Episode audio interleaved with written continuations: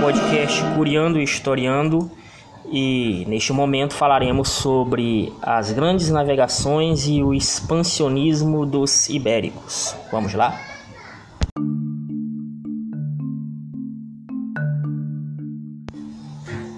E aí, tudo bem com vocês? Neste episódio falaremos sobre a expansão marítima de Portugal e Espanha. Expansão foi um processo que se iniciou por volta do século 13 e 14 na nossa era, na era cristã, e representou a guinada da política europeia para o exterior, o início de um processo de expansionismo. Mas esse expansionismo ele percorreu um longo percurso, percorreu uma, um momento de inicial que pode ser demarcado no século XI, quando em Portugal setores ligados à administração pública e a burguesia tinham a intenção de enriquecer por meio da atividade marítimo-comercial, comércio marítimo. Porém, os comerciantes da Península Itálica, os comerciantes da Itália, em especial das cidades de Gênova e Veneza, dominavam esse comércio. Comércio de produtos bastante valorizados na Europa, como cravo da Índia, pimenta, noz moscada, canela, gengibre e de outros artigos de luxo que a burguesia e as nobrezas europeias tanto ambicionavam possuir, como tapetes, tecidos de seda, objetos de porcelana chinesa que vinham do Extremo Oriente. Os comerciantes italianos compravam os produtos dos mercadores orientais nos portos de Constantinopla, Trípoli, Alexandria e Tunis, e os revendiam na Europa por preços altíssimos. E a burguesia europeia, naturalmente, pagava esses preços altos. Para dominar esse comércio, os italianos controlavam as rotas do mar Mediterrâneo. Por isso, as cidades litorâneas de Gênova e Veneza eram as principais nesse comércio. E a alternativa encontrada pelos comerciantes portugueses para participar deste lucrativo comércio foi investir na descoberta de um novo caminho para o Oriente, já que o oceano, que o mar Mediterrâneo, melhor dizendo, estava dominado pelos italianos. Para os portugueses participarem desse lucrativo comércio era interessante, era imperativo que eles encontrassem uma nova rota. E essa rota teve por base os projetos de alguns navegadores daquele período. Assim teve início a época das grandes navegações que expandiram os limites do mundo até então conhecido. Essas sociedades conheciam ter, desconheciam, melhor dizendo, terras como a América, a Oceania e grande parte da África e Ásia. Conheciam principalmente o Oceano Atlântico, porém não na sua totalidade. E desconheciam os mistérios do Oceano Pacífico e Oceano Índico. Naturalmente, os europeus começaram a desenvolver novas tecnologias para viabilizar todo esse projeto de conhecer e expandir seu comércio pelos mares. O projeto de expansão comercial marítima português foi possibilitado dessa forma pelo desenvolvimento técnico científico iniciado ainda na Idade Média, que levou ao aperfeiçoamento da navegação permitindo viagem de longa distância. Um dos exemplos das novas tecnologias que estavam sendo desenvolvidas no limiar da Idade Moderna. A caravela, que foi a principal embarcação marítima utilizada nas grandes navegações, foi desenvolvida pelos portugueses e era um navio de estrutura leve movido pelo vento, propulsão pelo vento. Sua principal característica era a vela em formato triangular, chamada vela latina, que, poder, que podia ser ajustado em várias direções para captar a força eólica do vento.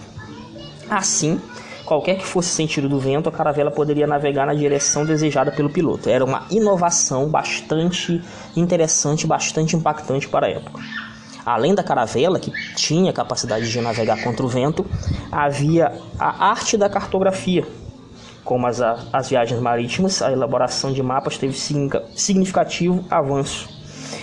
A partir do século XV surgiram mapas com os primeiros registros das terras descobertas na África e na América. Esses mapas eram considerados verdadeiros segredos de Estado, mas as informações circulavam quando o navegador de um país passava a servir o outro, e isso era muito comum naquele momento. Em especial navegadores italianos que chegaram a servir países como Espanha e Portugal. Outro elemento tecnológico bastante difundido naquele momento foi a bússola, um instrumento de orientação espacial introduzido na navegação europeia naquele momento, cuja invenção, a invenção da bússola, é atribuída aos antigos chineses. Não se sabe ao certo efetivamente em qual época ou qual civilização foi descoberta a bússola, porém, essa descoberta é atribuída aos chineses. Foram os árabes, porém, que levaram o conhecimento da bússola para o Ocidente, assim como o astrolábio, que é outro instrumento de navegação utilizado por aqueles navegadores. Vale lembrar que é desse momento também a descoberta, gradativa descoberta, de que a Terra era redonda. Havia uma crença na Idade Média de que a Terra era plana e que se a navegação fosse feita sem qualquer cuidado, os navios poderiam cair num abismo sem fundo. Naturalmente, com a descoberta e com as progressiva com o progressivo desenvolvimento das navegações, essa crença da Terra plana foi superada.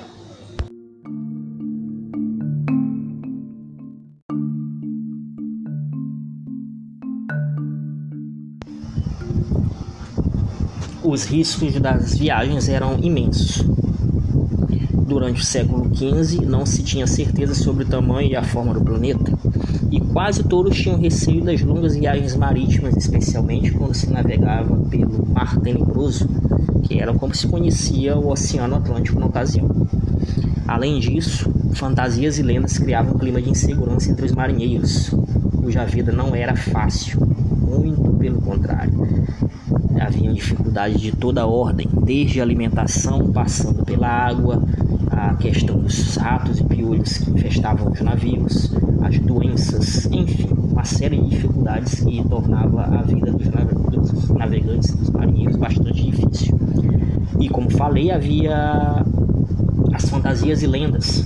E sobre essas fantasias e lendas, no século XV, foi publicada na Europa a chamada narrativa ou as narrativas de Nuremberg, que foi um texto publicado pelos alemães que relacionava e representava, haviam representações de monstros que habitavam os mares e habitavam também os territórios que poderiam ser descobertos na América, os territórios desconhecidos. Eram monstros de cabeça gigante, de pés gigantes, de orelhas gigantes, monstros sem cabeça, com olhos no tórax, eram criaturas estranhas que povoavam o imaginário dos europeus naquele período. E os europeus acreditavam que esses indivíduos habitavam o Novo Mundo. Além disso, as acomodações dos navios eram imundas, rústicas e apertadas. Nas longas viagens, alguns marinheiros morriam de escorbuto, que é uma doença ocasionada pela deficiência de vitamina C. Sobreviver a essas dificuldades era realmente uma façanha. Contudo, a possibilidade de enriquecimento fazia com que muitos participassem das grandes viagens, mesmo temendo os perigos do mar. O tempo e a experiência marítima mostraram que certos medos eram reais, como as tempestades e os naufrágios. Afinal de contas, os, esses indivíduos conheciam pouco o litoral que eles visavam conquistar. Já outros perigos eram imaginários, monstros marinhos, abismos, por exemplo.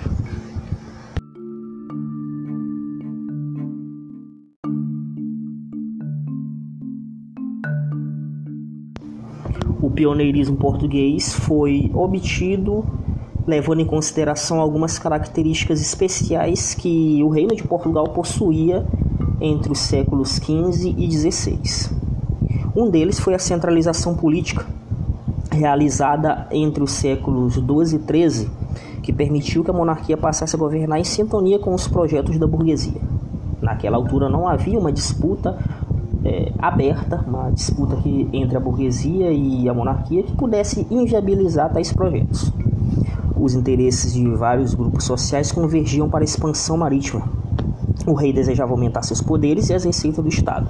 E ainda havia aquela antiga perspectiva das cruzadas, conquistar novos territórios e expandir a fé cristã. A burguesia ambicionava fazer bons negócios e aumentar seus lucros com o comércio. A nobreza poderia servir ao rei e conquistar cargos na burocracia do Estado, controlando esses novos territórios em nome do rei. E as pessoas pobres viam nas grandes navegações possibilidade de melhorar de vida, se aventurar para, a partir daí, conseguir alguma melhoria na sua vida. Além disso, havia a ausência de guerras para o reino de Portugal, coisa que não acontecia nas potências vizinhas. A Espanha, que mal havia se formado, estava às voltas com as guerras de reconquista contra os árabes. Franceses e ingleses estavam às voltas com a Guerra dos Cem Anos, que fez com que estes países se atrasassem na exploração das possibilidades que o Oceano Atlântico oferecia. Além disso, havia a questão do conhecimento técnico que Portugal possuía naquela altura, através da transição desse conhecimento elaborada pelos árabes, ainda na Idade Média, os árabes levaram o conhecimento marítimo para Portugal, conhecimento marítimo, marítimo sofisticado, e esse conhecimento acabou ficando na Europa e com a possibilidade, com a disponibilidade desse conhecimento, Portugal também conseguiu viabilizar suas grandes navegações. Além disso, havia a posição geográfica de Portugal, que facilitou a expansão portuguesa pelo mar, a fim de conhecer os mares nunca antes navegados, como falou na ocasião o poeta Luiz Vaz de Camões. E naturalmente essa expansão ela passou por algumas fases. A primeira delas foi a conquista da cidade de Celta, um rico centro de negócios controlado até então pelos muçulmanos. Essa conquista se deu no ano de 1415 e foi o marco inicial da expansão portuguesa pela África. A vitória não foi muito representativa do ponto de vista econômico, pois Celta já estava perdendo seu poderio comercial, mas representou o início da dominação portuguesa no litoral africano. Após a conquista de Celta, dá-se o Périplo Africano, ao longo do século XV, os portugueses avançaram pelo Atlântico, sempre contornando o continente, o que ficou conhecido como Périplo Africano. Nesse percurso foram estabelecidas as famosas feitorias, que eram bases comerciais e militares que exerciam comércio na região. É, nesses locais, ouro, sal, marfim e pimenta, além de escravos, eram comercializados. E são justamente essas feitorias que, a partir do século XVI e XVII, começam a comercializar os, os africanos escravizados para a América. Muitos deles vieram para o Brasil. Esse processo ele se encerra, digamos assim, ele chega a um ponto de ápice com a chegada dos portugueses ao Oriente, a grande aventura marítima portuguesa, que durou quase um século, culminou com a chegada de Vasco da Gama à cidade de Calicut em 1498, no finalzinho do século XV. Essa viagem provocou muito entusiasmo entre os portugueses. E o entusiasmo se explicava. A viagem foi bastante lucrativa. O lucro foi cerca de 60 vezes superior ao que foi investido na expedição. Dessa maneira, o Reino de Portugal realizava seus objetivos, que era descobrir um novo caminho para o Oriente e participar do lucrativo comércio de especiarias. Especiarias que foram finalmente descobertas e alcançadas com a chegada de Portugal a Calicut. E assim, italianos de Gênova e Veneza não estavam mais sozinhos no lucrativo comércio das especiarias.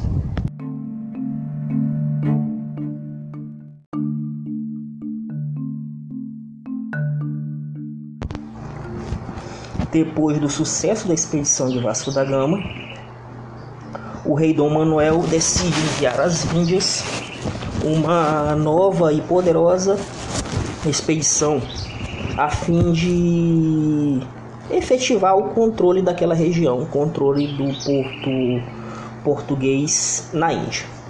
Essa esquadra partiu de Lisboa em março de 1500, tendo como destino principal a cidade de Calicut.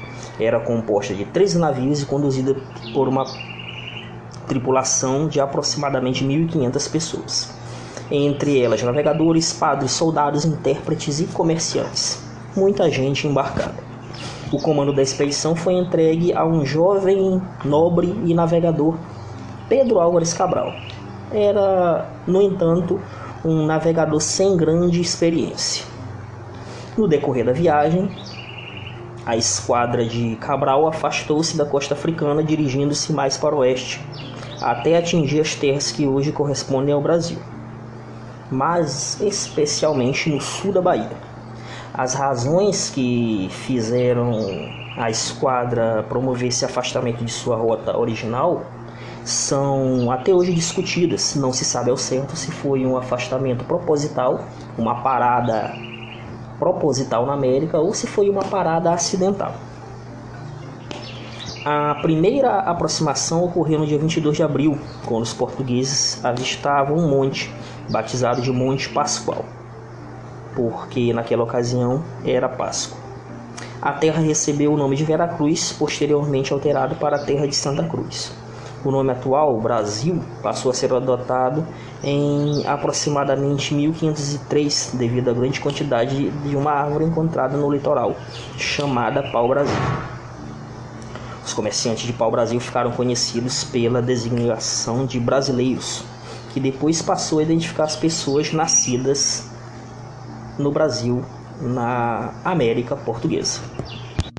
Após poucos dias de estadia na América, a esquadra de Pedro Alves Cabral, no início de maio, deixa a região que hoje corresponde a Porto Seguro e segue viagem em direção às Índias. Antes, porém, o comandante determinou que o navegador Gaspar de Lemos regressasse a Portugal levando notícias das novas terras.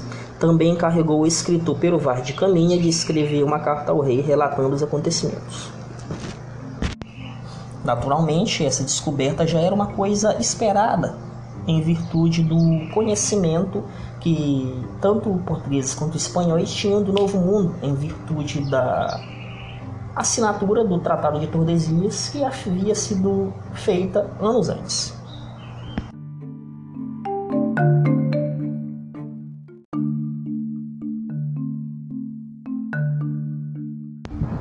É evidente que espanhóis não estavam alheios ao processo que se desenrolava em Portugal e alheio também às descobertas que Portugal estava fazendo. A Espanha, ela teve um processo histórico de formação diferente de Portugal. No século XV, com o casamento de Fernando, rei de Aragão, e Isabel, rainha de Castela, se formou efetivamente o reino espanhol e eles se uniram para expulsar os muçulmanos que ainda ocupavam a cidade de Granada, no extremo sul da Península Ibérica. Após esse processo de expulsão, os reis católicos adotaram planos do genovês Cristóvão Colombo, que lhes apresentou um projeto de navegação para atingir as Índias. Baseadas, baseado na ideia de que a Terra era esférica, Colombo pretendia atingir o Oriente dando a volta em torno do mundo, ou seja, partiria da Europa e seguiria na direção oeste. Com três embarcações, Santa Maria, Pinta e Minha, cedidas pelos reis espanhóis, Colombo e sua tripulação partiram dia 3 de agosto de 1492 do porto de Palos, localizado na cidade de Cádiz, no sul da Espanha. Em 12 de outubro chegaram em terras que pensavam ser as Índias, por isso seus habitantes foram logo chamado de índios. Colombo comandou mais três viagens à Nova Terra, sempre supondo que fossem as Índias. Morreu sem saber que havia descoberto outro continente. Somente alguns anos depois, com as viagens de outros navegadores, principalmente do florentino, outro italiano, Américo Vespúcio, o engano de Colombo foi esclarecido. Como Américo Vespúcio divulgou a descoberta das novas terras, elas passaram a ser chamadas de América, em referência ao navegador italiano.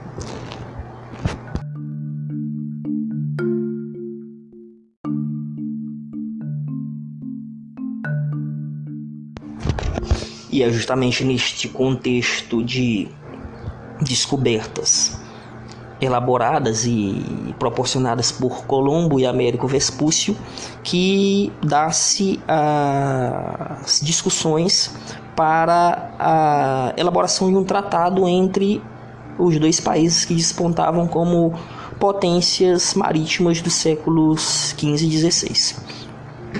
Após a chegada de Colombo à América, os reis de Espanha apressaram-se em garantir os direitos de posse sobre as novas terras. Por isso, pediram a intervenção do Papa Alexandre VI, que era espanhol. Assim, em 4 de maio, por meio de um documento chamado Bula Intercoetra, o Papa espanhol estabeleceu que as terras americanas seriam divididas entre os reis de Espanha e de Portugal um meridiano situado a 100 léguas a oeste das ilhas de Cabo Verde seria a linha divisória dessas terras. Tudo que estivesse a oeste pertenceria à Espanha, tudo que se encontrasse a leste pertenceria a Portugal. Com base na bula, os espanhóis teriam asseguradas a posse das terras descobertas, ou ainda por descobrir. Estaria Portugal a possessão das terras dos territórios africanos que naturalmente passaram a ser de acordo com essa legislação, com esse tratado, posses portuguesas. Contudo, os termos do tratado não ficaram muito favoráveis aos portugueses. Muito pelo contrário, os portugueses ficaram inconformados com a divisão estabelecida. E os portugueses acabaram forçando uma nova negociação com a coroa espanhola conhecido aí sim pelo nome de Tratado de Tordesilhas, por meio do qual a linha imaginária de divisão entre os territórios de Portugal e Espanha se deslocava, aumentava de 100 léguas para 370 léguas a oeste das ilhas de Cabo Verde. Ratificado por ambas as partes em 1494, o novo tratado novamente definia que as terras a oeste dessa linha pertenciam à Espanha e as terras a leste aos reis de Portugal. Assim, a nova configuração do tratado fez com que Portugal ficasse com uma parcela significativa da América, a Espanha com outra parcela bastante significativa da América e a Portugal caberia ainda os territórios a descobrir em África. O mundo descoberto foi assim dividido entre portugueses e espanhóis. Naturalmente, os outros países, como França e Inglaterra, não concordavam da divisão proposta e imposta por franceses, por espanhóis e portugueses. Contudo, por conta do desenvolvimento tardio da navegação na França, na Inglaterra, na Holanda, estes países acabaram se integrando na disputa e nas grandes navegações um século mais tarde, apenas a partir do século 17. E a partir desse momento, a partir do século 17, França, Inglaterra e Holanda começam também a conquistar seus novos territórios, muitos dos quais territórios que pertenciam à França e a Portugal e à Espanha, de acordo com o Tratado de Tordesilhas. Mas vale lembrar que, com o passar dos séculos, o Tratado de Tordesilhas caiu em um esquecimento e em uma condição de invalidade, uma vez que outros países começaram a ocupar territórios que haviam sido divididos pelo Tratado de Tordesilhas. Mas essa é uma outra história. Até a próxima.